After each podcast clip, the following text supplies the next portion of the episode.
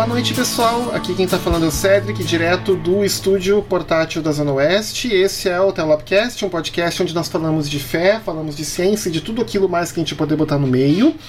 Uh, aqueles avisos de sempre, uh, vocês podem nos seguir nas redes sociais, nós estamos no Twitter, estamos no Facebook, estamos no Instagram, estamos no Mastodon, estamos em outros lugares. Tudo vai estar nas notas do episódio, caso vocês queiram nos seguir. Nós temos também um grupo de conversa dos uh, ouvintes, a gente brinca às vezes dos usuários do Telapcast no Telegram. e a gente acompanha as discussões e sempre comunica algumas coisas lá também. Nós também temos uma campanha de apoio humilde lá no Apoia-se, apoia.se barra Todo mundo que se sentir à vontade, quiser ajudar e, e fazer parte do time de cinco apoiadores que a gente tem hoje, está também convidado a participar. Sempre lembrando que a gente uh, tem alguns projetos para o futuro de terceirizar a edição, porque até hoje a edição do programa é feita na raça pela pessoa que está falando com vocês agora, o Cedric, e eu gostaria de passar isso para um profissional do áudio, alguém com um pouco mais de qualidade e talento, mas obviamente isso tem um custo, a gente quer pagar um valor justo e correto para quem for fazer esse serviço. Né? Então a gente sempre faz, por exemplo, nesses último ano dessa campanha de, de, apoio, a gente até já falou em outros, outros episódios que a gente utilizou uma boa parte do dinheiro do apoio que a gente arrecadado para cobrir os custos da hospedagem do site, do telopcast.net.br, onde vocês podem ouvir também os episódios, além dos agregadores de podcasts e na Apple Podcasts, no Spotify e no Deezer. Mas ok, eu acho que eu já dei avisos demais.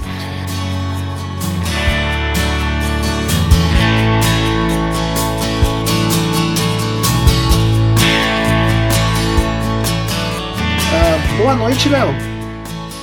Boa noite. É, bem, é isso aí. É um prazer estar com vocês. Parece que finalmente está fazendo uma semana um pouco mais quente aqui em São Paulo, depois de muita chuva, né, aqui na BC. Mas está tudo ok, tudo certo aqui. Boa noite, Samantha. Boa noite a todos. E já que o Léo falou do tempo, né, do clima, eu vou falar aqui também. Parece que a chuva está indo embora do Triângulo Mineiro, o que eu lamento, porque fica muito quente, muito seco e chuva daí só em setembro, outubro. É. É, Léo, uma pergunta: como é que tá a posição do, do Santo André na tabela do, do Paulista? Perdeu o último Olha. jogo, mas ainda é líder. Olha, olha a provocação. Mas eu torço pro Santo André mesmo, é verdade, não é brincadeira. Eu, eu sou torcedor do Santo André, sou andreense aqui. É. Viu o Ramalhão. Nós estávamos comemorando no outro episódio que, como o Léo é torcedor de Santo André e o Santo André estava em primeiro lugar na tabela, o que é um fato histórico né, na história do, do clube, a gente estava fazendo esse comentário. E uma vez né, que o, o nosso convidado já falou né, provocação, apresentar ele, você. É, muita gente conhece ele do trabalho dele, uh, tanto como pastor, como também dos posts que ele coloca nas redes sociais. E ele vai se apresentar um pouco melhor e falar. Mas boa noite, Levi. Salve, camaradas! um abraço, Samanta, um abraço, Léo, um abraço, Cedric, um abraço para você que ouve a gente agora. Não, que, que legal. Pois é, eu, eu, eu nasci em Santo André também, viu? Eu estou vendo o Léo falar, o, o, o Santo André, o Ramalhão, ele é o meu segundo time, porque o meu primeiro time, evidentemente, aqui é Corinthians. Ah, aí sim! Aí sim, Levi! É nós. Aqui é Corinthians. Mas, ó, o Ramalhão é meu segundo time e já tem Copa do Brasil, hein, pessoal? Respeita aí. Sim, sim. Eu lembro bem. E parece que quando ganhou, ganhou do Flamengo. E lá no Rio. Não é isso mesmo, Léo? Foi muito bom aquele dia. Lembro até hoje. Maravilha. Eu também. Você devia ser bebê, né? Eu lembro. Ah, não sou tão novo assim, já estava fazendo faculdade naquela época.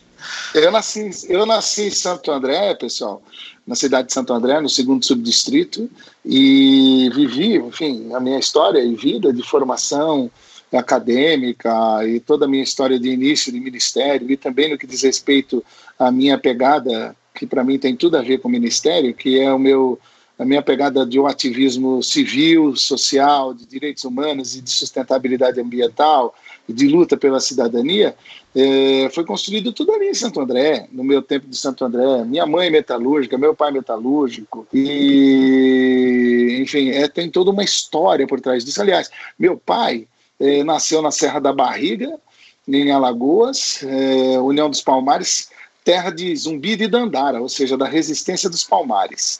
Minha mãe nasceu em Pernambuco, na, em Serra, é, é, é, lá em Serra Talhada, terra de Lampião, resistência do cangaço. E eu fui nascer em Santo André, no ABC Paulista, terra do sindicalismo, de muitas resistências também. Então, esse aí é só para eu começar a me apresentar para a gente poder também. Um pano de fundo para entender um pouco a televisão, né? Eu também sou do. Eu também sou do segundo subdistrito, só para constar só.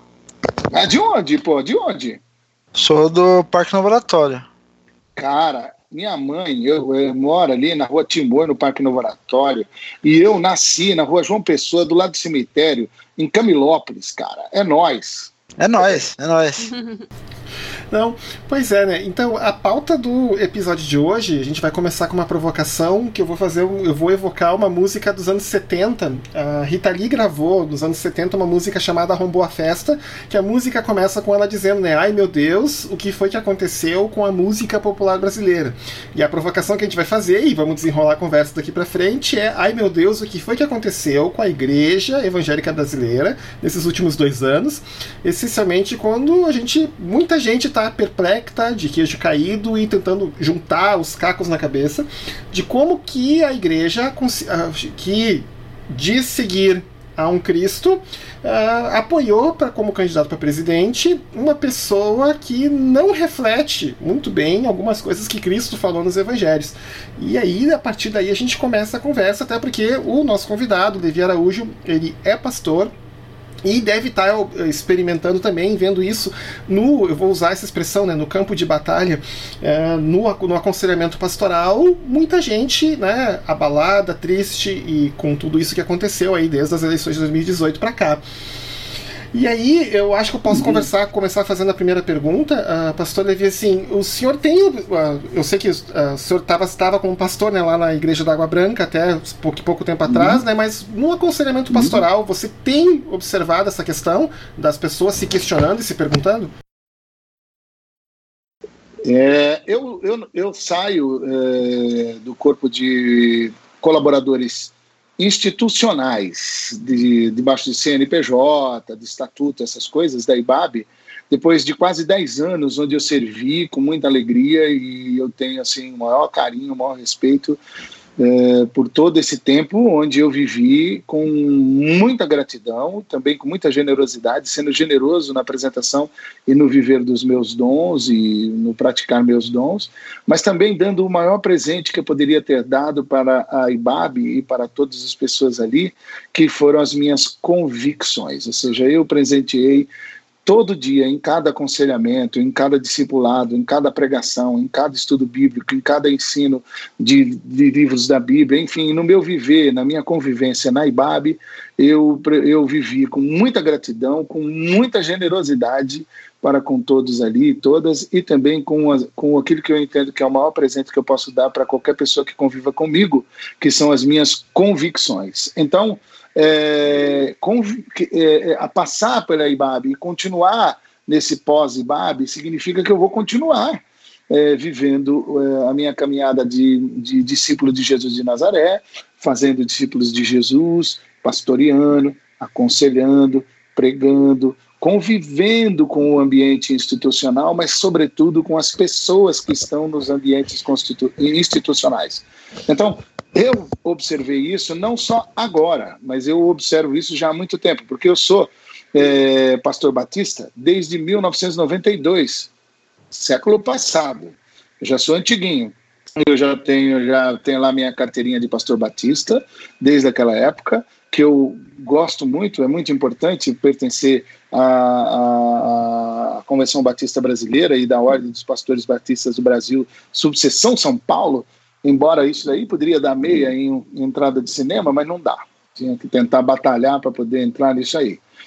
Evidente que eu tenho todo o carinho por conta dessas minhas, eh, vamos dizer assim, diríamos, das minhas credenciais institucionais, eu e fora que eu já caminho com essa caminhada ministerial antes mesmo de ser pastor batista, como pastor, como ministro e pregador, o que leva um ministério já para mais de 36, 37 anos como ministro e ministério, e acompanhando toda a igreja evangélica e tenho sim como olhar e como falar. Então, tudo isso que está acontecendo agora, por isso que eu dei essa volta toda, tudo isso que está acontecendo agora é, tem um aspecto que é surpreendente, é um aspecto mínimo, mas tem um aspecto que não me surpreende muito. Por quê? Porque tem elementos que eu já observava durante essas últimas décadas como líder e como pastor, como discipulador, como conselheiro, como frequentador e, e participante das pequenas comunidades e das grandes comunidades do Cristo ressurreto, eu já observava pontos que poderiam chegar onde chegou,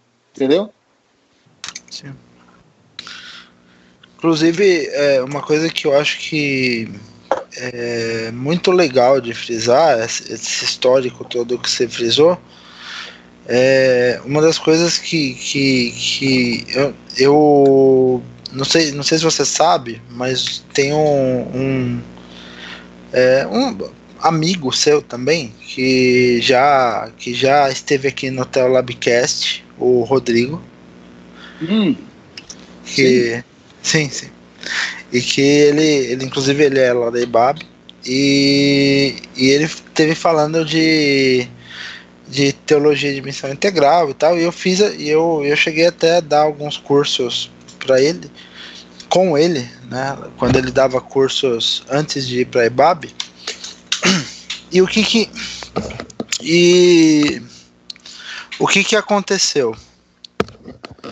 É, aconteceu que uma das conclusões que a gente tirou todo esse cenário e tal é que exist, existem no Brasil as igrejas tradicionais, existem as pentecostais, existem as neopentecostais e, e assim esse projeto às vezes de poder vem mais da, das neopentecostais essa essa, esse, pro, esse projeto mesmo, né, de, de, de entrar nos espaços de poder, mas esse projeto, na nossa visão empírica, parece que ele entrou nas demais igrejas também. Então, assim, uhum. a gente fala de uma certa neopentecostalização da igreja brasileira como um todo. Primeiro na, uhum. nas pentecostais, Assembleias de Deus, uhum. até na é, quadrangular, dentre outras, e depois até nas tradicionais, na, nas, nas uhum. protestantes tradicionais.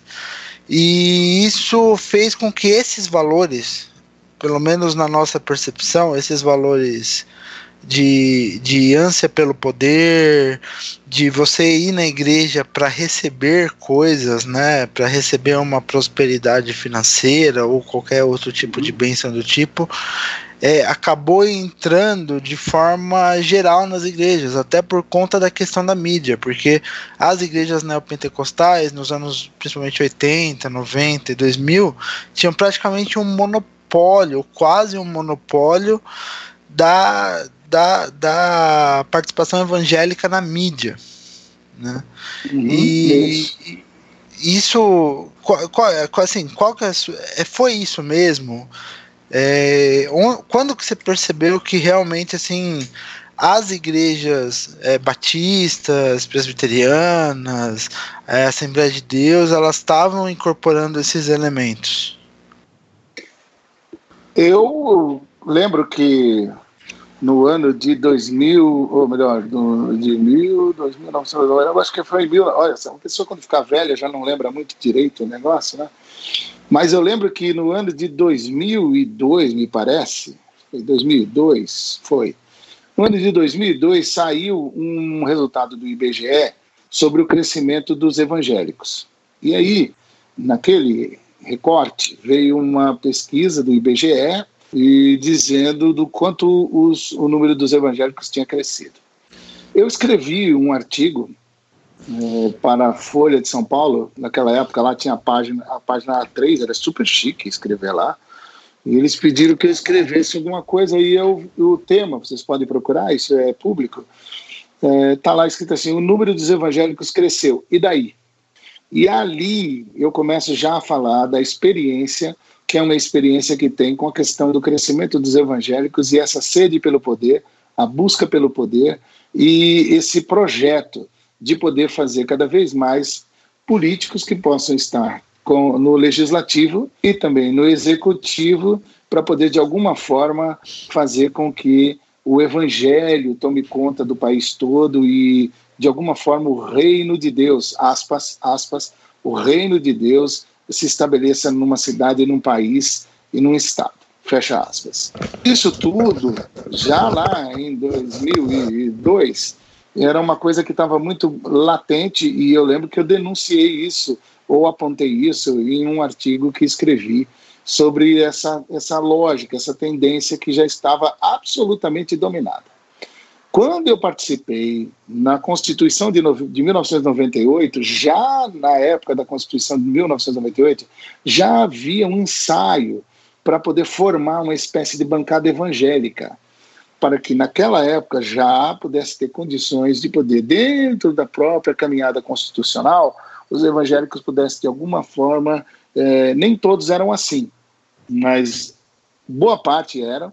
Outros nem sabiam a que se prestava para poder estabelecer esse lobby de poder ser os nossos estão ali, os, os nossos irmãos estão no poder, os nossos irmãos estão agora é, à frente do, do, do, do da Constituição, à frente do governo, no executivo, no legislativo, isso já havia um ensaio. Isso foi diferente em 1988, porque isso já acontece há muitos anos no Brasil e pelo mundo afora onde de alguma forma os religiosos tentam é, ficar ligados ao poder.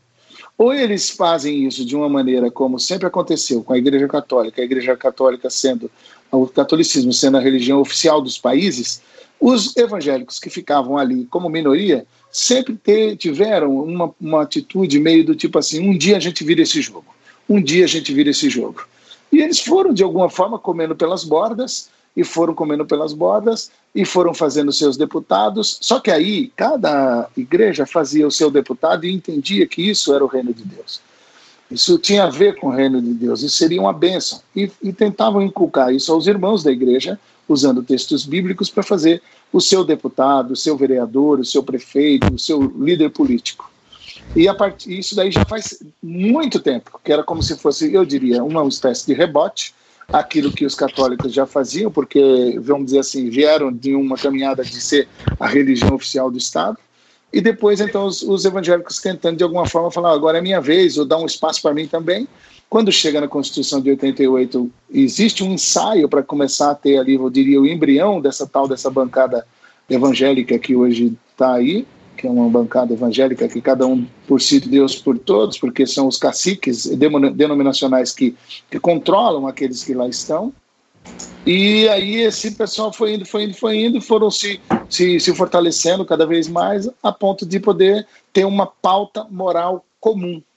Essa pauta moral comum que ressuscita coisas é, arcaicas como o, o anticomunismo, o anti isso, o anti aquilo, com um discurso que foi, inclusive, é, vamos dizer assim, reeditado da época da Guerra Fria, terminou fazendo com que isso chegasse com uma força enorme, tendo na campanha americana, na, na, na, na eleição do Trump, com os evangélicos que lá estavam participando fortemente na campanha do Trump contra os democratas e etc, etc, batendo firme no, no, numa pauta moral e indo de frente contra todo tipo de política que seriam políticas de pautas identitárias e defesas das minorias e defesas, vamos dizer assim, dos diferentes.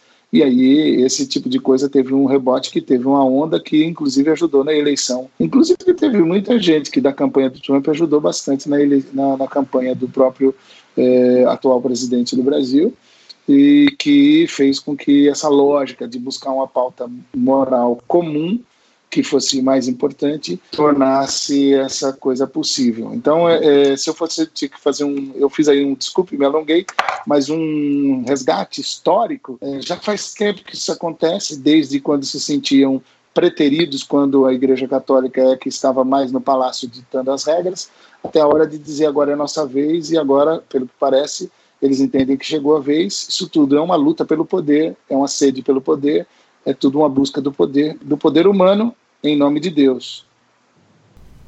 Eu queria até fazer uma observação, porque eu lembro já no final dos anos 90, início dos anos 2000, é, nas propagandas eleitorais da TV, é, já aparecia lá é, o nome do candidato, mas na frente do nome do candidato estava lá missionário fulano, é, pastora fulana.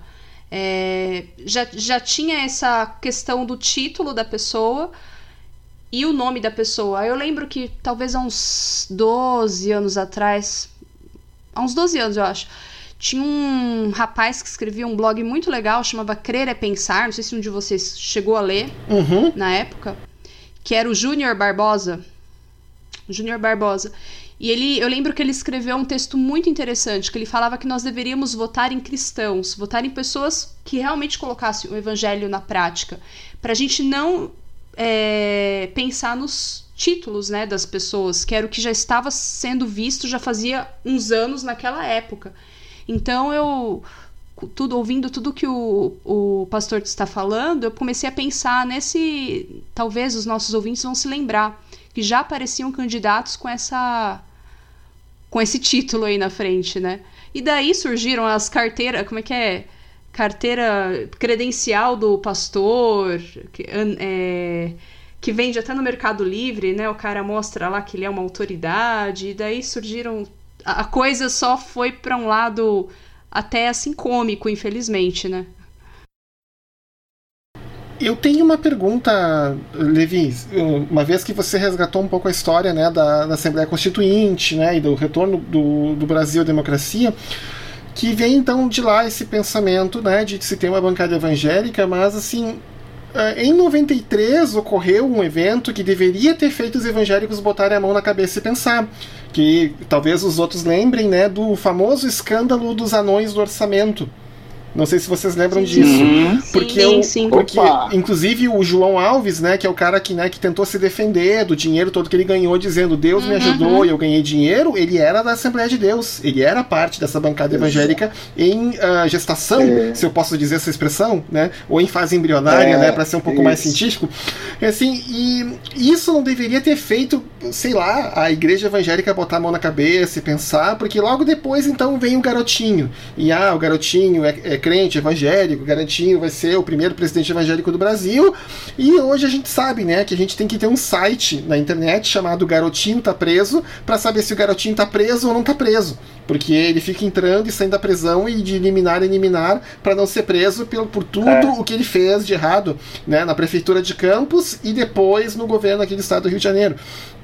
Né? E assim, mesmo com esses, esses eventos, assim, a, a, né, a igreja evangélica não botou a mão na consciência e pensou do tipo, será que isso aqui está certo, será que não está certo? Eu me lembro do Paul Freston falando disso, dizendo, olha, a igreja deveria parar para pensar que eu acho que não é esse o caminho, mas pelo jeito isso não aconteceu, Levi. É, não, não, ele não aconteceu e hoje está potencializado isso, porque hoje em dia, por mais erros cometidos, por mais é, digamos, por mais é, falas que não tem nada a ver com o que Jesus ensinou, posturas que não tem nada a ver com o que Jesus ensinou, práticas com que não, que, que não tem nada a ver com o que Jesus ensinou, mesmo assim, o cara dizendo que é de Deus, que é crente, que está numa igreja, ou que converteu, ou que foi batizado, mesmo assim, os seus erros, os seus pecados expostos, verdadeiros, com fatos comprometidos, claros. Ou seja, a gente tem, a gente desenvolveu um negócio que é triste de dizer, mas é o meu político evangélico corrupto preferido. O meu político evangélico corrupto preferido. Que é uma coisa impressionante. As pessoas agora não só trabalham para poder é, caminhar numa direção de poder dizer, olha, é, eu votei ali por causa daqueles outros que eu queria ter, ter fora. Não, uma coisa talvez seja isso, talvez seja até justificável. O problema todo é ficar passando pano para coisas que não dá para passar o pano, entendeu? Então, do mesmo jeito que defenderam, esqueceram, não deram vazão, valor, nem prestaram atenção e nem fizeram uma, uma crítica séria com os anões ali do, do orçamento e outros, lembra? Tem um monte de outras coisas que entraram no processo. Imagina, o leis da época do Sarney, uh, o, o, o, o, tempo de, de mais um ano para o Sarney, quando, as águas, quando, lembra? Uhum. Quando é que foram dados os canais de rádio e de televisão distribuídos para poder votar para que um presidente continuasse? Isso tudo já foi um jogo feio lá atrás. Estou falando de um lá atrás recente. Porque se você for ir mais atrás ainda, você vai perceber esse mesmo tipo de postura, que é a sede pelo poder, é o desejo pelo poder, e é essa coisa meio louca que a gente consegue encontrar quando a gente vai estudar a teologia do domínio. Valia, valeria a pena começar a pesquisar sobre a teologia do domínio. Para poder ir depois para a teologia do domínio, passa primeiro por aquele documentário série The Family, que aí ali esse é de lascar. Passa pelo documentário The Family, passa por ali, depois vai para a teologia do domínio e aí você vai começar a perceber como é que funcionou, inclusive, toda essa jogada de, de dos líderes é, evangélicos, tanto dos Estados Unidos e do mundo todo, como é que eles agiram para poder, de alguma forma, fazer com que a gente, todos os outros evangélicos fossem numa determinada direção, achando que está indo em nome de Deus, quando na verdade não tem nada a ver com o Deus e Pai de nosso Senhor e Salvador Jesus Cristo. Nos Estados Unidos, eu já disse isso, acho que quatro vezes aqui no Telopcast, com quatro convidados diferentes. Uhum. Uh, eu acompanho muito uhum. o que está acontecendo no evangelicalismo americano, porque de um uhum. modo ou de outro, tudo que é ruim de lá acaba vindo para aqui. Né? E a gente tem Isso. observado a influência de alguns uh, líderes e televangelistas uhum. uh, norte-americanos em pastores aqui. Né? A gente pode citar, por exemplo, uhum. os vários discípulos do Benny Hinn espalhados pelo país, né? incluindo, por uhum. exemplo, né, a gente mencionou no episódio passado, né, um deles uh, lá em Porto Alegre distribuindo óleo consagrado para proteger as pessoas do coronavírus, por exemplo. Né? Isso mesmo. É isso. E assim, uh, nós, e eu tenho a história dos, do apoio evangélico especialmente ao Partido Republicano, alguns pesquisadores lá falam que assim que eles dizem que esse movimento uh, do, da guinada evangélica norte-americana para a direita, especialmente o evangelicalismo pentecostal, ocorreu após a, a, a, decisão da Suprema Corte chamada Roe versus Wade que uh, legalizou o, o aborto né, nos Estados Unidos. Alguns pesquisadores falam que isso não é muito verdade, que essas organizações elas surgiram antes numa outra decisão da Suprema Corte, que é Brown versus the Board of Education, que é a decisão que Isso. obrigou as, as escolas a se dessegregarem. A gente falou disso no episódio com o Jackson Augusto, o arroba afrocrente no Twitter, para falar da questão né, do, do, do silenciamento das vozes negras e do racismo na igreja. E que essas, é, só que ao mesmo tempo, ah, os pentecostais eles acabaram sendo cooptados pela máquina do Partido Republicano por duas razões. Eles, é, os pesquisadores falam mais ou menos o seguinte: que até a Guerra da Coreia, as igrejas protestantes tradicionais eram, a, entre aspas, os capelões do Estado. Eles, os líderes uh, luteranos, presbiterianos, metodistas, vinham a público apoiar uhum. os esforços de guerra dos Estados Unidos, até a Guerra da Coreia. Depois, na Guerra do Vietnã, uhum Uhum. Os protestantes meio que se distanciam do governo, não, não apoiam uhum. mais essa empreitada. Quem preenche esse vácuo né, de capelania do Estado acaba sendo os pentecostais na busca por reconhecimento. Uhum. E aí eles são cooptados uhum. pela máquina do Partido Republicano para, ou seja, se uhum. vocês nos apoiarem em nossos candidatos, a gente vai uh, acabar com essa legalização do aborto. E aí Uhum. surge né, o foco na família, a maioria moral e outras organizações que aqui estão, uhum. né, desde o final dos anos 70, aí pressionando e tentando né, fazer os seus objetivos para frente. Aqui no Brasil, essa cooptação, entre aspas, né, dos evangélicos por apoio a presidentes, etc.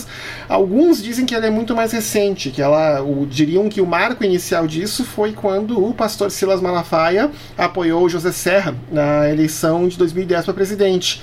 Ou você acha que isso já uhum. aconteceu um pouco antes? Bom, perfeito. Eu gostei muito disso daí. Eu vejo assim, ó, é... nós estamos de fora. Estou aqui falando assim sobre os evangélicos e os evangélicos pentecostais. No caso, você acabou de falar, nos Estados Unidos, o... os tradicionais, os conservadores, eles estavam dentro e eles tinham espaço, eles tinham voz e tinham vez. Lá, os pentecostais estavam de fora, lutaram até ficar até entrar no jogo, fazer parte do jogo. Aqui não tinha tanto isso. O que tinha era os católicos estavam no palácio e tinham, vamos dizer assim, muito poder na hora de falar. Ainda tem na hora de falar, de se posicionar e etc. E os evangélicos como um todo estavam de fora. Então o que acontece? Aí tem a ver com o quê? Quem está de fora, certo? Quem está de fora quer ficar para dentro, quer entrar.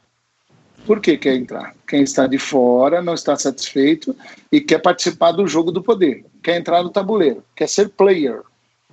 Player no jogo humano, nos palácios humanos. Então, lá nos Estados Unidos, você fez muito bem um resgate histórico, que era isso.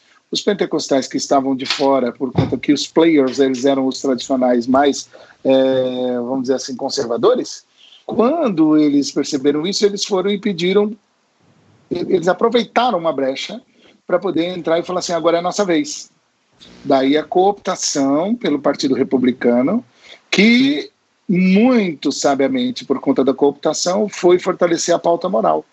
A pauta moral, que é onde você troca a, a Constituição pela Bíblia, certo? Ou seja, você certo. troca a pauta moral, ela tem, ela tem esse poder de trocar a Constituição Federal de um país laico pela Bíblia e pela Bíblia a partir da interpretação de, um, de uma interpretação fundamentalista, conservadora, onde a pauta moral ela é fundamental. Mas tudo isso tem a ver com poder, poder, poder, busca de poder, briga de poder, demonstração de poder.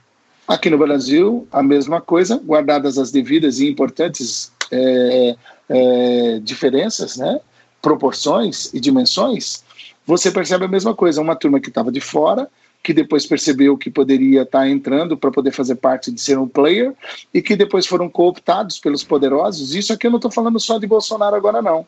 Eu estou falando Sim. de muita gente que sempre se aproveitou do voto evangélico, e eu fui um dos críticos quando a esquerda começou a fazer isso. Eu fiz críticas sobre isso lá atrás, quando a esquerda começou a fazer isso. Então, a questão toda sempre foi numa parada de tipo assim: olha, já que esse pessoal gosta do poder e quer poder, então nós vamos dar de alguma forma uma fatia para que eles possam ficar juntos. Entendeu? Agora, o que, que aconteceu? É um repeteco, só que do outro lado. Essa uhum. cooptação agora se estabeleceu de um jeito tão forte, tão impressionante, que as pessoas não têm vergonha de poder fazer com que a pauta moral, que é uma interpretação da Bíblia, que substitui a Constituição, e impõe a todo mundo uma fé para onde num estado que deveria ser laico, mas tudo isso tem por trás o seguinte: um povo que decidiu colocar Deus acima de tudo, entre aspas, Deus acima de tudo para poder buscar poder, poder, poder e demonstrar poder, poder e poder. Então eu eu entendo que essa coisa já aconteceu faz tempo na história do Brasil. É só Perfeito. buscar e você vai perceber que sempre teve esse tipo de coisa, até que de alguma forma entrou para ser player. Até que começou, aconteceram várias cooptações no passado, só que essa atual cooptação, ela é absurda. Por exemplo, a cooptação que aconteceu em 1964, com os pastores, os líderes se juntando para poder fazer aquelas marchas para a família e não sei o que, e não sei o que, contra o comunismo, que o comunismo é do diabo, essas coisas todas, já aconteceu em 1964. Agora é um remake. Só que esse remake ele tem um outro poder, uma outra potência, uma outra força, mas é o mesmo desenho, é o mesmo movimento, são as mesmas fases. Ótimo. Eu queria fazer uma observação, é, como uma coisa que eu observo, né? Não, nunca li um artigo a respeito, mas entre a década de 60 e 80 nós tivemos também a segunda onda do feminismo, né? E a mulher deixou de ter aquele somente ter aquele papel dentro da família, né? E buscar outras possibilidades de vida, é, de carreira, opções fora do trabalho dentro de casa. E dentro dessa questão, quando a gente fala em poder, a gente tem que falar que é o poder o quê? Do masculino, né? Quando a gente olha, por exemplo, como o atual governo é composto, a gente vê que é tudo masculino. É tudo mesmo perfil de homem, inclusive, né? E então eu acredito que dentro desse contexto aí a gente não pode ignorar a influência, né, da o que o, como esse movimento de crescente do poder neopentecostal também veio como uma forma de querer é, ir contra né, a segunda onda do feminismo. E a gente nota isso, inclusive, porque muitos se, existem muitos líderes com discursos totalmente antifeministas, né? É, contrários mesmo ao feminismo, não é nenhum uma discussão no ponto de vista de vamos tentar ver o que, que é bom, o que, que é ruim, né? E não, é, eles são contrários mesmo a qualquer coisa relacionada ao feminismo, né?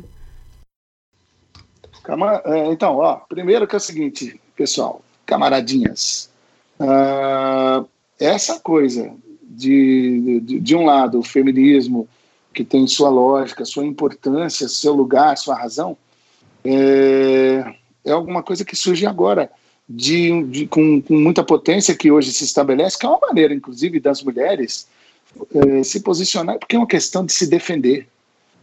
A questão agora não é feminismo, o pessoal começa a falar que é feminismo, feminazi, começa já de alguma forma eh, discriminar, agir de maneira pejorativa, com desonestidade intelectual, com desonestidade pura mesmo, só que vem com peso religioso toda a construção religiosa, inclusive a religião, tanto dos, das três maiores religiões do mundo, que é o judaísmo, o islã e o cristianismo, todas têm transfundo machista e misógino.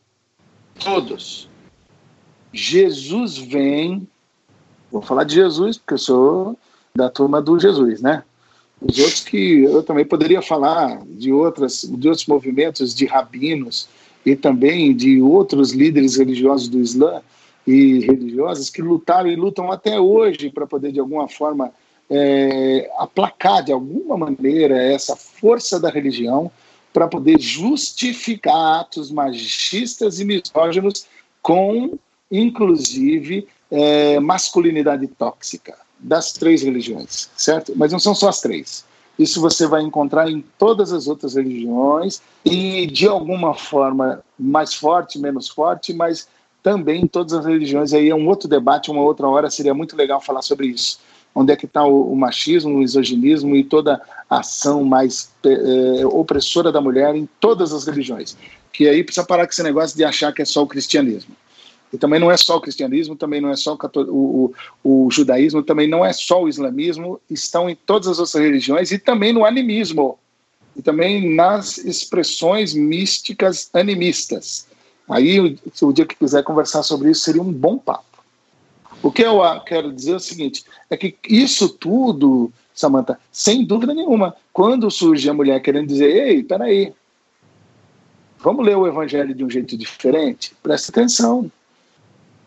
Olha a importância de Maria, olha a importância que Lucas dá às mulheres quando ele escreve o seu evangelho. Presta atenção nas figuras das mulheres naqueles momentos mais críticos de alternância de toda a lógica que se olhavam a Jesus como um rabi, a mulher sírio-fenícia, que foi lá pedir para Jesus ajudar, negocinho do pão que cai da mesa do, do Senhor, as migalhas. Para para olhar a importância da mulher samaritana, onde a primeira mulher de fora que ele diz, eu sou o Messias. Para para olhar quem foi que ele escolheu para poder aparecer logo depois que ressuscitou. Alguém que não tinha peso de testemunha em lugar nenhum por conta de uma sociedade machista. Ele aparece primeiro para mulheres. Então, é, e sem falar de que os discípulos todos, ele e os discípulos eles eram, é só ler Lucas 8, eles eram sustentados e apoiados por mulheres que bancavam financeiramente eles. Então, se tiver que fazer uma conversa séria olhando para o Evangelho, já desmonta, Samantha.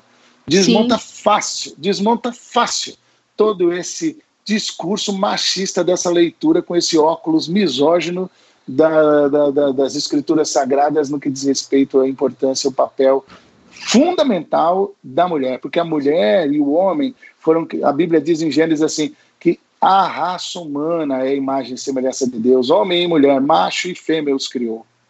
Então já começa por ali. Até nisso, se você for trabalhar direito com os melhores rabinos, os melhores exegetas judaicos, eles não vão deixar de lado dizendo que foi o homem que foi a imagem e semelhança de Deus, que a mulher que vem depois. Isso é uma interpretação burra, chucra e absolutamente imbecil de, de, de Gênesis capítulo 1.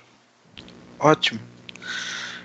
Eu queria retomar um pouco essa conversa, é, essa, essa retomada histórica também, né? Que a gente que, que a gente falou e eu acho que a questão do, do, do, da pauta feminina ela entra muito forte nisso porque é, talvez essa retomada conservadora ela tá regada de misoginia eu acho que assim a gente uhum. fala muito do apoio uhum. ao Bolsonaro mas a gente fala também daquele chilique que o Silas Malafaia deu na eleição de 2014 em relação a Marina Silva Uhum. Então, assim, é, é, é, é, muita misoginia, é achar que você pode interromper o discurso de uma mulher e, e, e impor uma pauta para ela.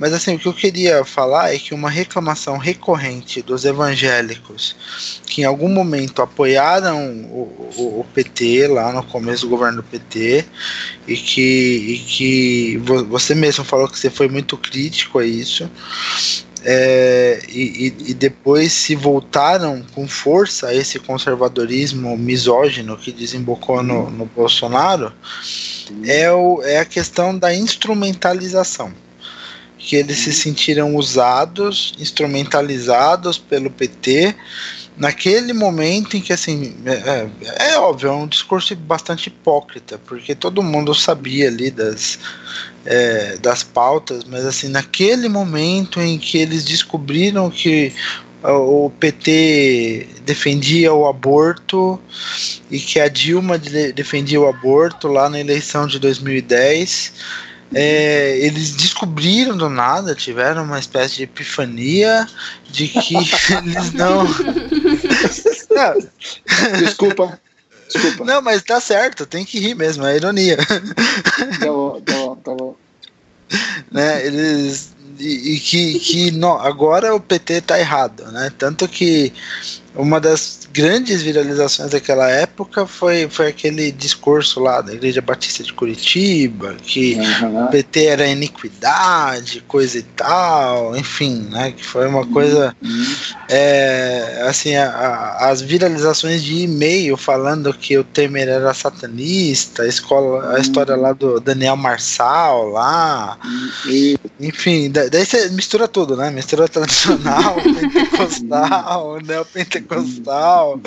É, Virou um Abadel. Virou é, batalha espiritual, tudo.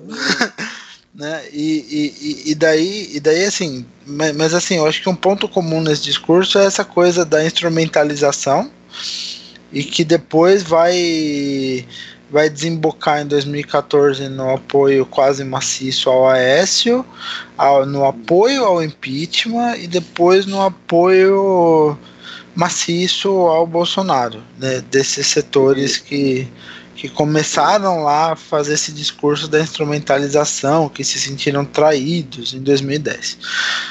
É, nesse processo que vem lá de. vem de antes, claro, mas talvez teve essa, esse momento né, de, de, de, de sair do, do subsolo em 2010 e de se mostrar, e daí depois você é, tem vários eventos lá é, no próprio Congresso, a questão do, do Marco Feliciano na Comissão de Direitos Humanos em 2013, né? E, e, e vai, e vai, vai tendo um crescente aí.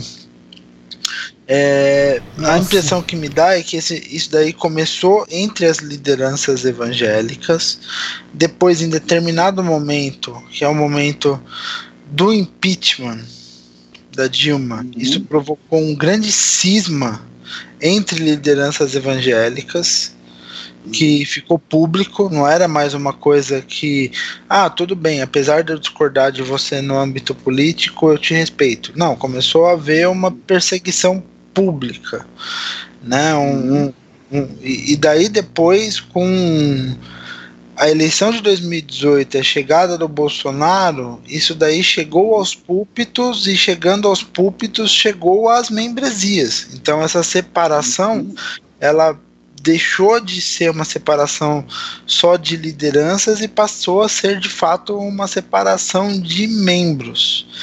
Uhum. A minha pergunta é talvez a pergunta de um milhão de dólares. Como que a gente ah. faz para lidar e para reverter esse processo de separação que parece tão profundo e tão em certa medida catastrófico na igreja brasileira, porque a gente está falando de família se separando, está falando de pessoas que foram amigas a vida inteira se separando, é, pessoas que guardam profundas mágoas de outras pessoas por, por, por, por por essas questões políticas. Como que a gente faz para lidar com isso?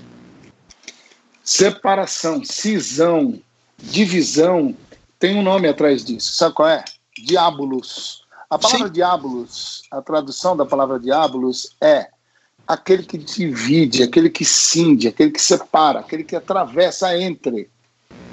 Então, é, é, vamos para o Evangelho. Se você está vendo que há uma cisão, há uma uma divisão, a uma separação, a uma desconexão, a um, a, a, alguma coisa atravessou entre nós e nos separou e não sei o quê, Jesus diz assim: alguns demônios só saem com jejum e oração. Vamos agora falar que nem penteca, já que os pentecas estão no auge. Alguns demônios só saem com jejum e com oração. Esse tipo de coisa, eu diria, a nossa não é só não são só os evangélicos que estão demonizados. A nossa sociedade está demonizada. Essa polarização que aí está e que é alimentada, ela aconteceu. E aí todo mundo tem que, uma hora, a ficha tem que cair e saber o seguinte: quem é que está alimentando de fato e de direito e para valer essa cisão e essa divisão? Quem é o diabolos? Quem é aquele que cinde, quem é aquele que atravessa, quem é aquele que separa o que era unido, separa o que era unidade, rompe o que era comunhão. Tem que olhar para isso, certo? Se aqueles que lutam pelo amor e falam do amor e até apanham por causa do amor, ou aqueles que de alguma forma esquecem o amor por causa do poder por conta de querer ser don o dono da verdade e querer impor a sua verdade aos outros, a gente tem que pedir muito a Deus que na hora de orar, jejuar, para que possa enfrentar esse tipo de espírito que está dividindo não só a sociedade brasileira, não é só o povo evangélico, não é só o povo cristão, é o povo do Brasil que está sendo cindido, dividido, onde a cada dia quem são os promotores da polarização que todo dia, de manhã, à tarde e à noite, estão o tempo todo dando declarações onde você fica alimentando a polarização. Onde estão essas pessoas? Quem é que está possuído por esse espírito de divisão, que é o nome, de, nome disso é filho de Belial, espírito maligno, filho de Satanás, legião. Onde está isso? Isso tem que ser é, desmascarado e repreendido em nome de Jesus. Então, Léo, desculpa, eu acho que aí já sai um pouco. Eu sei que tu é um acadêmico, um cientista social, e, e, e você ou é, por quê? Por conta da capacitação de Deus que te fez assim. Então, a sua experiência, ela traz para gente uma revelação profética. Isso, na minha opinião, Léo, os cientistas sociais são profetas de hoje. Do mesmo jeito que tinha a tradição profética lá em Israel, os cientistas sociais são verdadeiros profetas. Então você é um profeta, entendeu? Que está trazendo, a partir da sua, da sua realidade, construção e formação acadêmica, um, um, um olhar profético sobre um fenômeno. Então eu quero me unir a essa sua voz profética e dizer o seguinte: isso é diabólico, Léo. Isso tem que Amém. ter a mística. Isso tem que ter a mística nessa parada. A gente entrar junto com a sua voz profética como cientista é, político, cientista social, e com a, a voz todo, porque isso é profecia. e com a postura de a gente poder enfrentar isso daí, conversando sobre isso, denunciando, expondo, é, profetizando contra, escrevendo isso, falando em podcast, repetindo quantas vezes for necessário, e o tempo todo começar a orar, jejuar, fazer vigília, em nome de Jesus, para poder dizer o seguinte: isso aí é diabo, isso é demônio, isso é diabolos, isso aí é aquele que vem para dividir, para cindir, para separar famílias, para separar pessoas e tudo mais. Uh, Levi, não é possível também, e aqui eu estou fazendo uma mistura de especulação com uma série de outras coisas, que essa questão toda também não tem um elemento apocalíptico no sentido original da palavra, ou seja, né, de revelar aquilo que estava escondido dentro do coração dos evangélicos, né, ou seja, né, a, a busca pelo prestígio, pelos holofotes e pelo poder acima de outras coisas que eram para ser mais importantes. Sem dúvida nenhuma, isso aí é revelador. Isso aí revelou o quanto os evangélicos são ruins de Bíblia. Vou repetir. Isso aí está revelando o quanto os evangélicos são ruins de Bíblia. Nós temos um monte de evangélico que é discípulo de Abraão, um monte de evangélico que é discípulo de Moisés, um monte de evangélico que é discípulo de Josué, um monte de discípulo que é discípulo, um monte de evangélico que é discípulo de é, Elias, um monte de evangélico que é discípulo de Davi, um monte de evangélico que é discípulo de Malaquias, um monte de evangélico que é discípulo de Paulo, de Pedro, de João, de, de Apolo, quando na verdade nós somos todos chamados para sermos o que? Discípulos de Jesus de Nazaré. Então, a primeira coisa é uma ignorância bíblica. Segunda coisa, é uma, é uma, é uma, é uma desonestidade intelectual teológica. Isso daí está revelando uma desonestidade intelectual teológica. Por quê? Porque os calvinistas tradicionais que sempre meteram o pau nos pentecostais, nos neopentecostais, agora eles estão todos juntinhos com os pentecostais e os neopentecostais em torno do governo para tentar passar pano no que está acontecendo e tentar trazer respaldo bíblico e teológico à luz daquilo que aconteceu lá nos Estados Unidos o, o, o, o, Partido Republicano e também com o Trump e com todos os outros candidatos, não só o Trump, com todos os outros candidatos republicanos que eles sempre apoiaram, mas aí são os tradicionais, são os fundamentalistas tradicionais, que hoje estão tudo misturado no governo Bolsonaro. Então não adianta ficar falando só que são pentecostais, neopentecostais e, e também os, os, os apostólicos. Não, não, não. Tem muito teólogo é, tradicional, tem muito teólogo. Se fosse tradicional, era ótimo, porque eles são ótimos. Eu conheço muitos tradicionais ótimos de conversar. Fundamentalistas, calvinistas, que sempre desceram o pau em pentecostal e neopentecostal e que hoje estão tentando. Está ridículo isso, está ficando feio. A melhor coisa que eu diria é: para que está feio. Tentando, de alguma forma, não só ficar amiguinho e justificar teológico e biblicamente os pentecostais e os neopentecostais e os apostólicos, que eles sempre meteram o pau, dividindo o palco eh, junto com eles para poder apoiar o atual governo por conta de uma discussão de um ponto de que tem a ver pauta moral, mas acima da pauta moral, o que mais importa para essa gente é o poder, é a sede do poder pelo poder. Eles eram players fora do jogo, agora eles se viram e falaram assim: agora a gente está no jogo, agora a gente é player, finalmente a gente chegou no tabuleiro para poder jogar e dizer agora é a nossa vez. É uma idolatria, né, ao poder, ao a si mesmo também, né, o próprio ego, as próprias vontades que realmente me, me impressiona, assim, eu lia no, no final do ano passado aquele livro Deuses Falsos do Tim Keller e eu fiquei pensando ah, é, é, então o nosso podcast também que é. agora é esquerdopata e comunista, inclusive, né? É, vocês e... estão muito perigosos. Vocês ficam Isso... também convidando caras perigosos. Pois é. E, ele, e esse livro é ótimo porque ele mostra o quanto a idolatria está impregnada na gente, né? na sociedade, na gente. E, e a, idolatria à carreira, idolatria ao, à imagem, ao dinheiro, ao poder, e, e é um pecado que está muito, muito, muito no meio cristão. E está bem evidente isso, né, pastor? É, sem dúvida, Samantha, perfeito. Perfeito. Você cravou quando você disse que a questão é idolatria. Idolatria, é idolatria. Essa idolatria misturada com narcisismo, essa idolatria misturada com essa coisa de, de, de, de, de sabe assim, do cara agora começar a se achar mesmo. Sabe o que, que é isso? É uma febre messiânica, é uma febre do messianismo. O ser humano, todo ser humano, desde todos os tempos, na história da humanidade, na história dos seres humanos, na história da religião e na história do cristianismo e na história dos discípulos de Jesus em Nazaré, tem essa coisa da disputa de quem é que vai ficar sentado à direita e à esquerda no reino de Jesus. Os caras conseguem, inclusive, pedir para a mamãe ir falar com Jesus para poder dizer onde é que deixa meu filho minha, meu filhinho X, meu filhinho Y sentado do seu ladinho. Sabe assim, essa essa coisa que é, que é uma busca de uma febre messiânica de querer e é narcísica, isso tudo tem um nome, o nome disso é idolatria. É idolatria. Idolatria pura. Você tem toda a razão. E essa idolatria, que é narcísica, ela, ela, ela é hipnotizada pelo poder. Ela é hipnotizada pelo trono. E o trono, olha que louco, hein?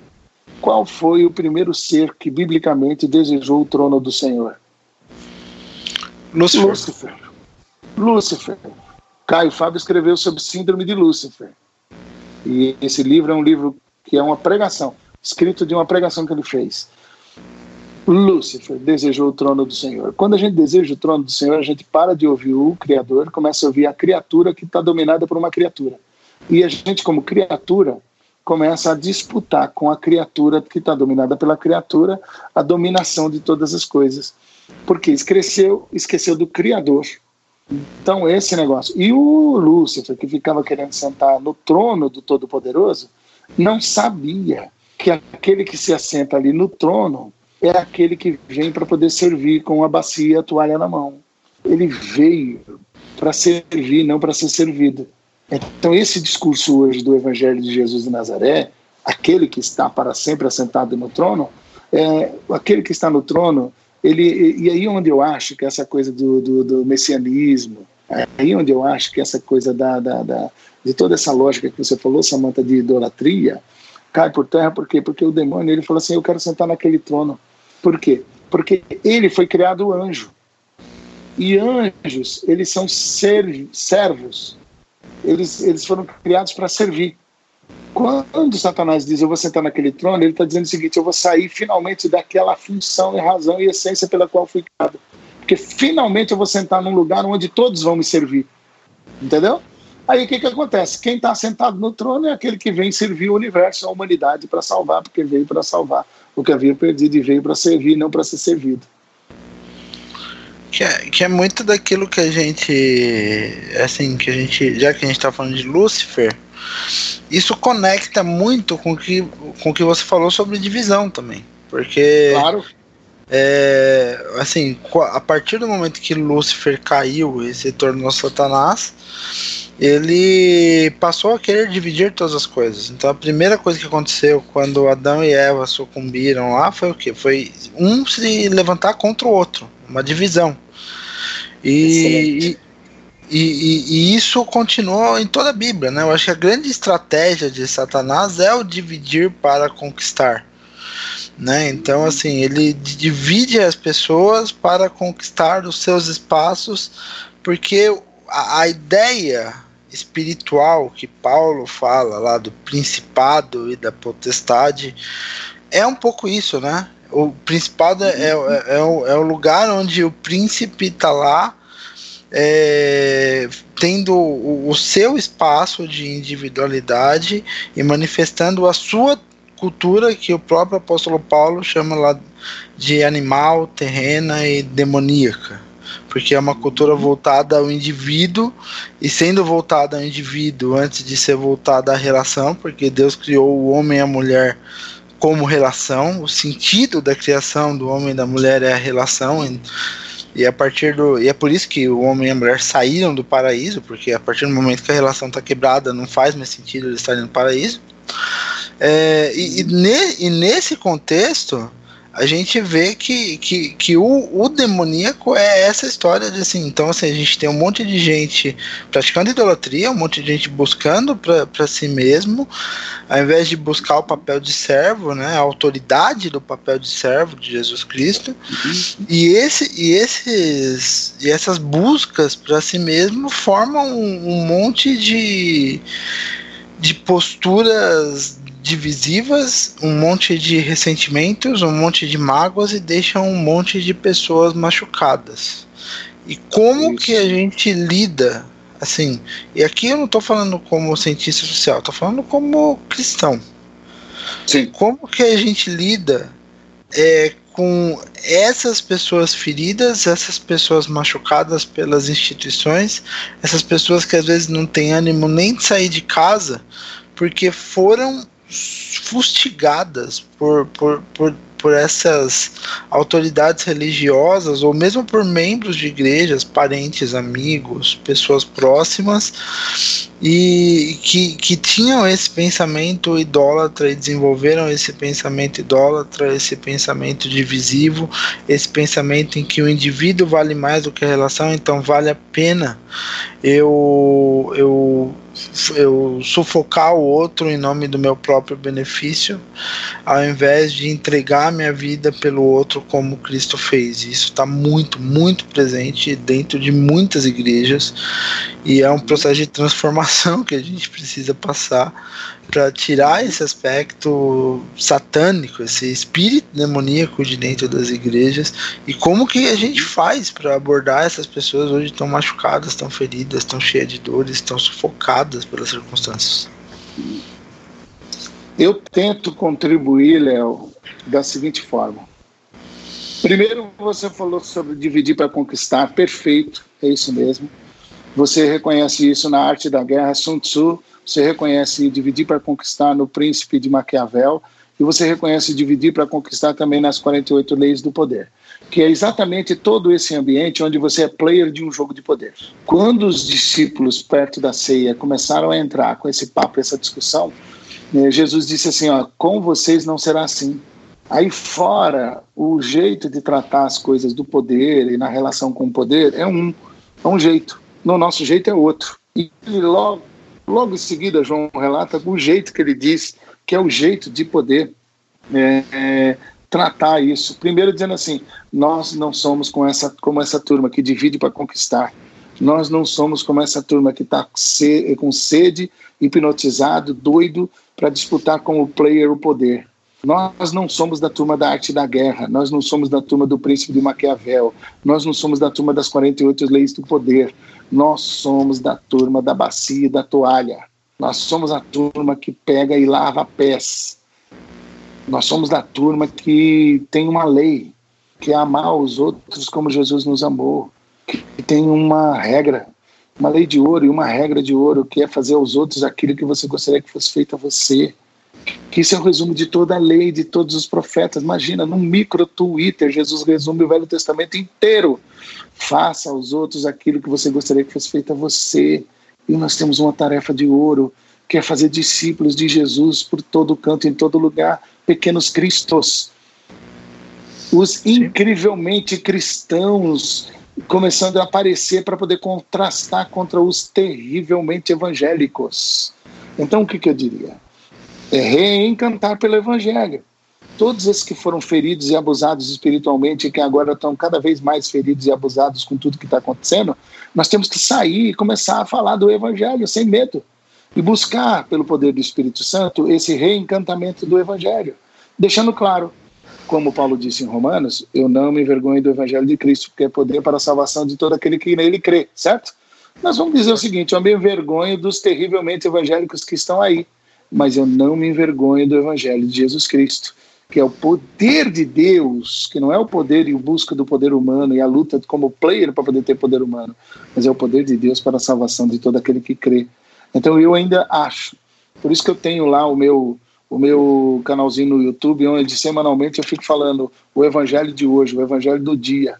Por quê? Porque eu acredito de verdade que é nessa oração singela fervorosa do povo de Deus para poder desmascarar os terrivelmente evangélicos e poder fazer com que os incrivelmente cristãos, os pequenos cristos que foram chamados pequenos eh, foram chamados de cristãos em Antioquia, eles apareçam, eles se manifestem e o evangelho seja apresentado de uma forma especial, porque eu acredito mesmo que é voltando para o evangelho, o jeito de Jesus tratar as pessoas, o jeito de Jesus se relacionar com as pessoas, o jeito de Jesus tratar com os diferentes, o jeito de Jesus abraçar quem não que quem, quem todo mundo dizia que não poderia abraçar, e o jeito que Jesus veio para poder destruir a própria religião própria, o próprio conceito religioso que aquele povo e que ele, como um judeu, tinha nascido. Não estou falando de lei nem de Torá. Estou falando aqui do conceito religioso formado por pessoas que davam outras interpretações para a Torá e para a lei. Jesus veio e arrebentou com tudo isso e acabou com tudo isso. Então, de novo, Léo, Samantha e, e, e Cedric, né? Vou dizer uma coisa para vocês três. Eu acredito de verdade que é nessa simplicidade da busca da oração, do jejum, das vigílias, nessa busca mesmo de poder olhar para Jesus e aprender com Jesus, ler o Evangelho, cantar o Evangelho, prestar atenção no jeito que Jesus é gente, o jeito de Jesus ser gente, eu tenho certeza que isso aí o Espírito Santo de Deus vai terminar revelando quem é demônio e quem não é. Vai terminar revelando onde é que está o diabo que divide tudo. Amém. Uh, Levi, o seguinte. Uh, eu tenho, como falei antes, né, eu tenho acompanhado o que acontece no evangelicalismo nos Estados Unidos e também, especialmente, uma questão demográfica que tem ocorrido lá, que essencialmente os jovens, especialmente os jovens brancos, abandonaram a igreja.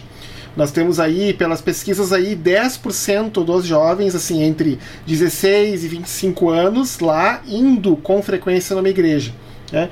E boa parte dos que não vão mais lá se dividem em dois grupos, que são os chamados os nuns, aqueles que não nunca foram numa igreja, nunca ouviram falar, não tiveram nenhum tipo de educação religiosa em casa na infância, e os duns, aqueles que estão desapontados com a igreja e não querem, deram as costas para a igreja, não querem mais saber. Eles se consideram, eles até uhum. inclusive eles não dizem que são ateus. Eles usam a expressão spiritual but not religious, né, para definir como eles se consideram. E quando perguntam para eles, ah, o que que te fez, o que que aconteceu que você não quer mais saber de igreja? Eles geralmente eles apontam ah, a abordagem hostil da igreja em relação à ciência especialmente na questão da evolução, que foi exatamente o que acabou causando o cancelamento do Timothy Keller pelos neocalvinistas aí durante essa semana e a semana passada na internet, porque o, porque o Timothy é, o Timothy Keller ele, ele fala do que a gente chama né, de evolucionismo teísta. Ele diz assim: olha, não há problema nenhum em aceitar ah. a teoria da evolução como uma verdade científica. Ele já deixou isso claro em alguns escritos. Isso que o Timothy Keller não é meu, meu teólogo favorito, etc, etc. Nem mas não é o ponto aqui. E uma outra coisa que é muito. Não. É, é, amém. Uma coisa que não é muito. que também é, que é, que é mencionada. A, é a questão do tratamento da igreja aos LGBTQI. Tá? Especialmente uh, o, que, o que, por exemplo, a gente já entrevistou o Thales Moura, que, é, que ele é uh, homossexual assumido, e ele frequenta uma igreja evangélica e ele falou assim do que, que ele chama né, de uh, inclusividade seletiva e que alguns outros usam um termo que é chamado homofobia cordial, que é, seja assim, ou seja, é, a pessoa pode frequentar o culto, pode estar lá sentadinha no banco, o dízimo dela é bem contabilizado lá nos balancetes uhum. da igreja, mas ela nunca espere, por exemplo, um dia trabalhar em algum ministério ou participar do Ministério do Louvor ou do Ministério Infantil, nada disso. Não, ela é bem-vinda, a não ser que ela se arrependa e abandone né, a sua a sua, a, a sua sexualidade que não está conforme o padrão que a igreja gosta, que a, igreja onde ele está gosta, não tem. E assim, uh, a gente não sei, sabe? Porque a gente tem visto assim dos, dos relatos que a gente acompanha no Teolabcast de amigos assim, muita gente ferida e machucada por causa disso, por causa dessa abordagem. E assim, embora aqui no Brasil a, a situação ainda não seja tão complicada, por exemplo, os jovens brasileiros não estão abandonando a igreja evangélica aos borbotões. Eu estimo que quando uh, toda essa bagunça que a gente acabou tendo aí no Brasil, essa poeira abaixar, a gente vai ver esse impacto seguindo na seguindo adiante. Será que não, não seria de, de não sei eu não eu vou perguntar assim, é uma pergunta um pouco cabeluda, mas assim, qual seria a sua opinião sobre isso? Uh, você acha que a igreja poderia tratar esse claro. assunto de uma forma diferente, com um pouco mais de graça? Eu queria talvez? só que você me repetisse. Você falou, emo, o, o, adorei, homofobia cordial, e você usou uma expressão antes, sempre seletiva. O que, que é? Inclu... Inclusividade, Ai, inclusividade coisa seletiva. mais linda, vou usar isso, inclusividade seletiva. Estou escrevendo aqui. Sabe que tiozinho tem que escrever, né? Então, deixa eu falar. É, eu já estou ah, nessa fase também. Deixa eu dizer uma coisa, ó. Primeiro, é... a hora que realmente a gente cai e entra no conhece-te, Santo Agostinho de Hipona, conhece-te, aceita-te, supera-te e entende que não há superação sem que a gente possa se conhecer, autoconhecimento, autopercepção, autoexame, e, e quando se vai para o aceita-te, que não é eu nasci assim, vou morrer assim, vou viver assim, Gabriela, nada disso. Aceita-te tem a ver com reconcilia-te com a tua história pessoal.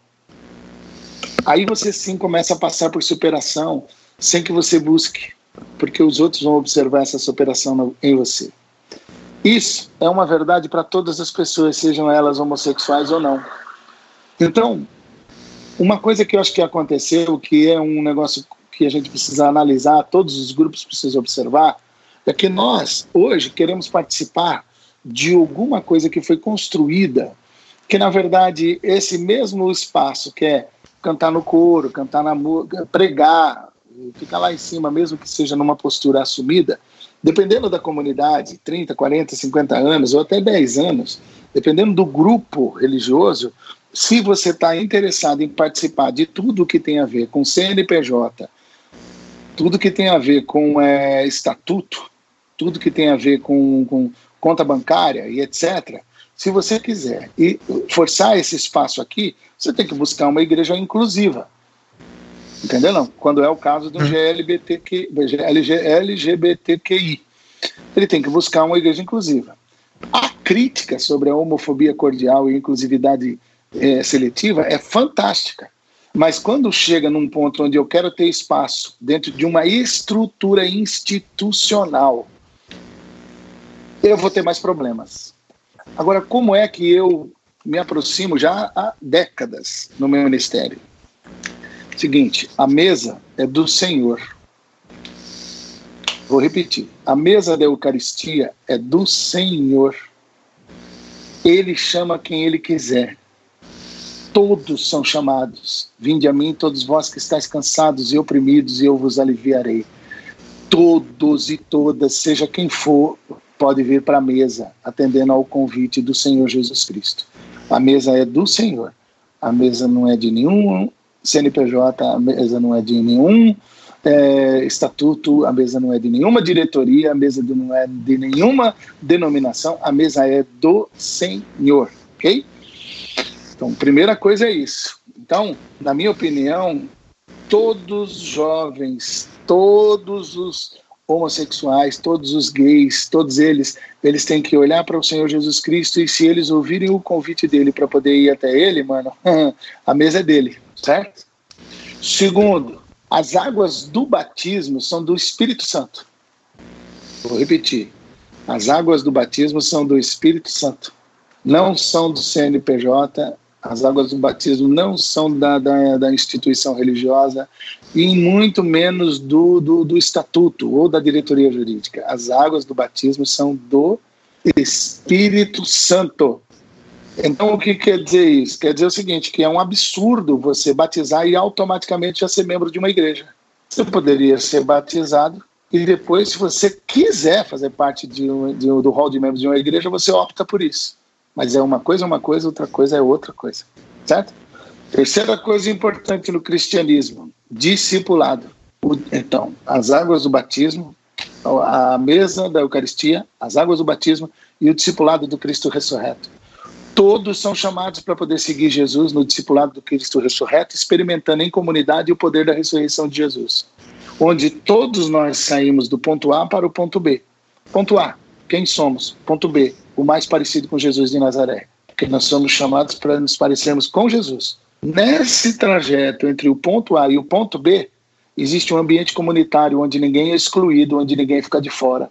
e todos ficamos expostos à transformação do poder da ressurreição, seja lá quem for, seja lá se for hétero ou se for homo. Todos nós estamos expostos. Então, essa comunidade da paciência, do acolhimento e do sentido de pertencimento, ele é absolutamente verdadeiro. Se caminharmos por aí, será maravilhoso. Agora, se eu me sentir, e aí eu acho que é uma hora de pensar e parar para pensar nisso, se eu começar a me sentir que eu só tenho o meu senso de pertencimento reconhecido, ou eu me sinto acolhido quando de alguma forma aquilo que tem a ver com os elementos da instituição, do estatuto, da diretoria jurídica e, da, e, e também daquilo que tem a ver com, a, com, com o CNPJ, bom, algum problema está comigo. Porque com Jesus, ele diz: a minha mesa é tua. Com Jesus, as águas do batismo são do Espírito, portanto, vem cá. E com Jesus, a caminhada do discipulado é para a vida toda como um processo que vai para a vida toda, não dentro de um culto, numa celebração, num palco, num púlpito, cantando ou deixando de cantar, pregando ou deixando de pregar. O discipulado é uma caminhada para o resto da vida, na vida como ela é.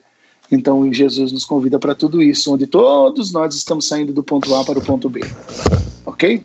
Se eu olhar para isso, e a gente parar para olhar para isso, eu vou me sentir absolutamente acolhido e eu vou ter o senso de pertencimento que eu preciso ter dentro da jornada e no caminho do Evangelho de Jesus de Nazaré.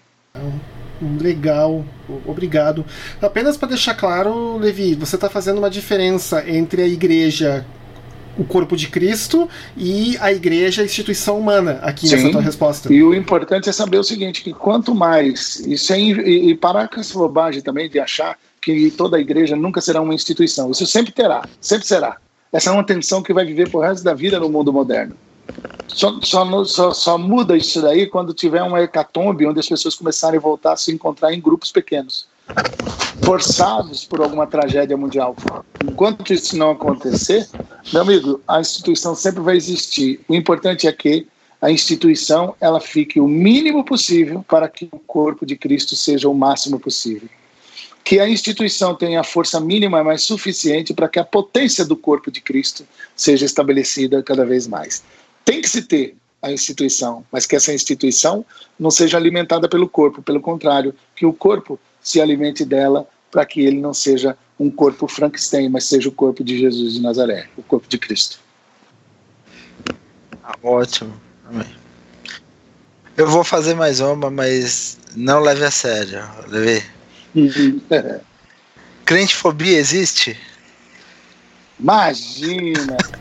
Ó, o dia que. Eu, eu, outro dia tava pensando. Deixa eu falar sério sobre isso. Eu tava pensando o seguinte, putz, esse negócio de crentefobia, mano. Eu acho, eu acho que eu tenho isso. eu, vou, eu acho que eu vou ter que concordar com esses caras. Eu tenho esse negócio aí.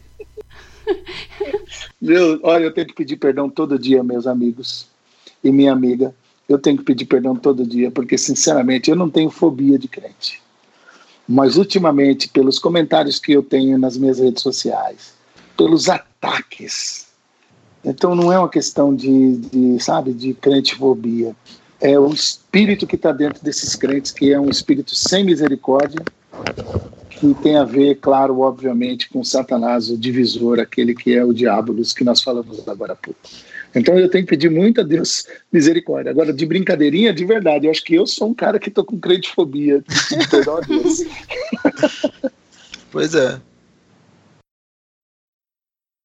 Bem, eu, eu, eu tô aqui, né, uh, me coçando para fazer uma pergunta, né, que já que uh, vamos deixar esse podcast um pouco mais esquerdopata.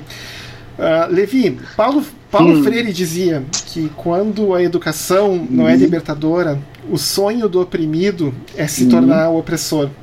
E eu não consigo deixar de pensar nessa frase em relação ao que tu uhum. falou no início do episódio, que é a questão do que no Brasil os evangélicos estiveram sempre de fora, uhum. sempre por baixo, e agora eles querem virar a mesa e agora é nós que mandamos. Então, se Paulo Freire está uhum. correto na sua afirmação, isso implica em dizer que o ensino bíblico, o ensino da palavra dentro das igrejas evangélicas não foi um ensino que trouxe liberdade. Ele simplesmente foi motivado por um desejo de revanche, oh, essencialmente. Ô, Cedric, correto, eu vou só correto. parafrasear a Diga. frase do Paulo Freire para um contexto evangélico. Uhum. Quando o discipulado não aponta para Cristo, o oprimido se torna opressor. Hum. Agora vocês têm que pregar, pegar duas pregações que eu preguei antes de sair da IBAB. Eu, Epifania do Senhor. Eu, Herodes. Você vai encontrar minha fala sobre Paulo Freire e eu digo lá exatamente essa frase do Paulo Freire. Onde eu digo que se a igreja não é libertadora, é, faça a, pará a paráfrase desse texto e coloque no lugar da educação, coloque igreja. Fica como? Sim. Se a igreja não for libertadora, o sonho do quê? Do oprimido será o quê? Virá um opressor. Se o discipulado não for libertador, se a pregação não for libertadora, se o louvor não for libertador, se a comunhão e a convivência da igreja, da comunidade cristã não, for, não produzir libertação, o sonho desses frequentadores, desses é, arrotadores de textos bíblicos e de louvores será de alguma forma oprimir, que é o que está acontecendo agora. Entendeu? Que é chegar no player, não somente para poder dizer agora é minha vez, mas é dizer agora é minha vez e não é a sua, porque você agora está fora está fora dos critérios e você, se você que se você brincar comigo, eu mando você para o inferno e pronto. É, é, legal, muito. Ah, deixa eu falar do Paulo Freire uma coisa. O Paulo Freire já falou mais de mil vezes que todo o método dele ele aprendeu com Jesus de Nazaré. Ele aprendeu lendo os Evangelhos.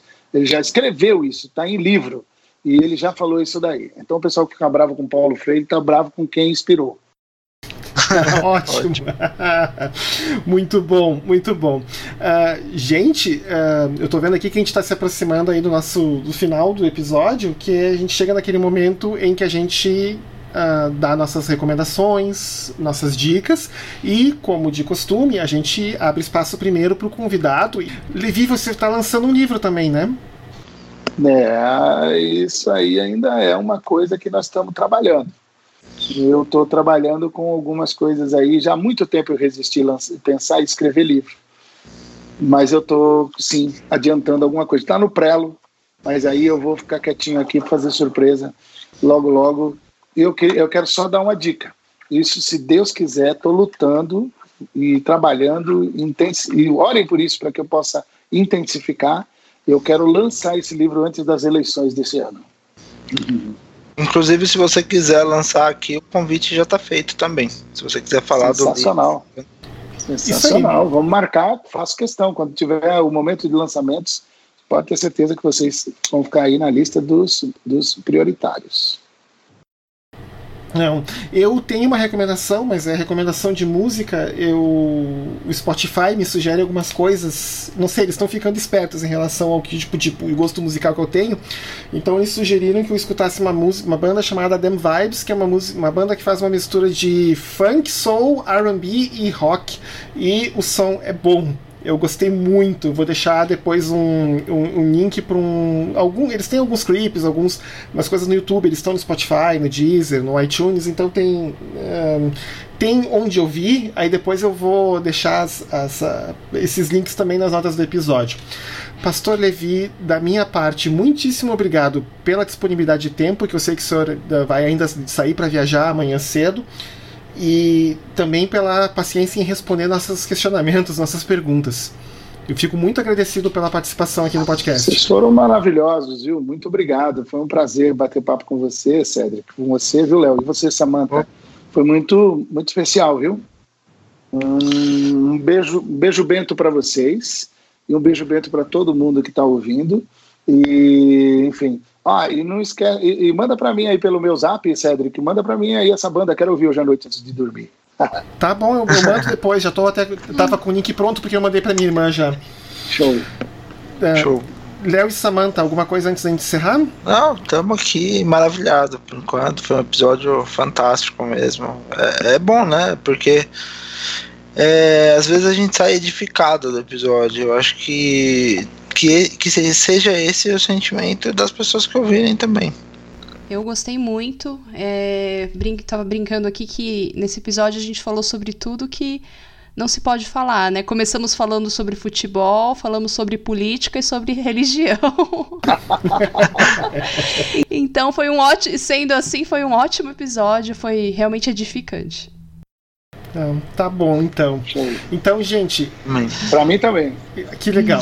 Então, gente, esse foi um mais um episódio do Telopcast, o podcast onde a gente fala sobre fé, sobre ciência, sobre tudo que a gente puder ter no meio. Muito obrigado pela audiência de vocês e a gente se vê daqui a uns 15 dias. Boa noite, gente. Tchau, tchau, noite. Tchau, tchau, boa noite.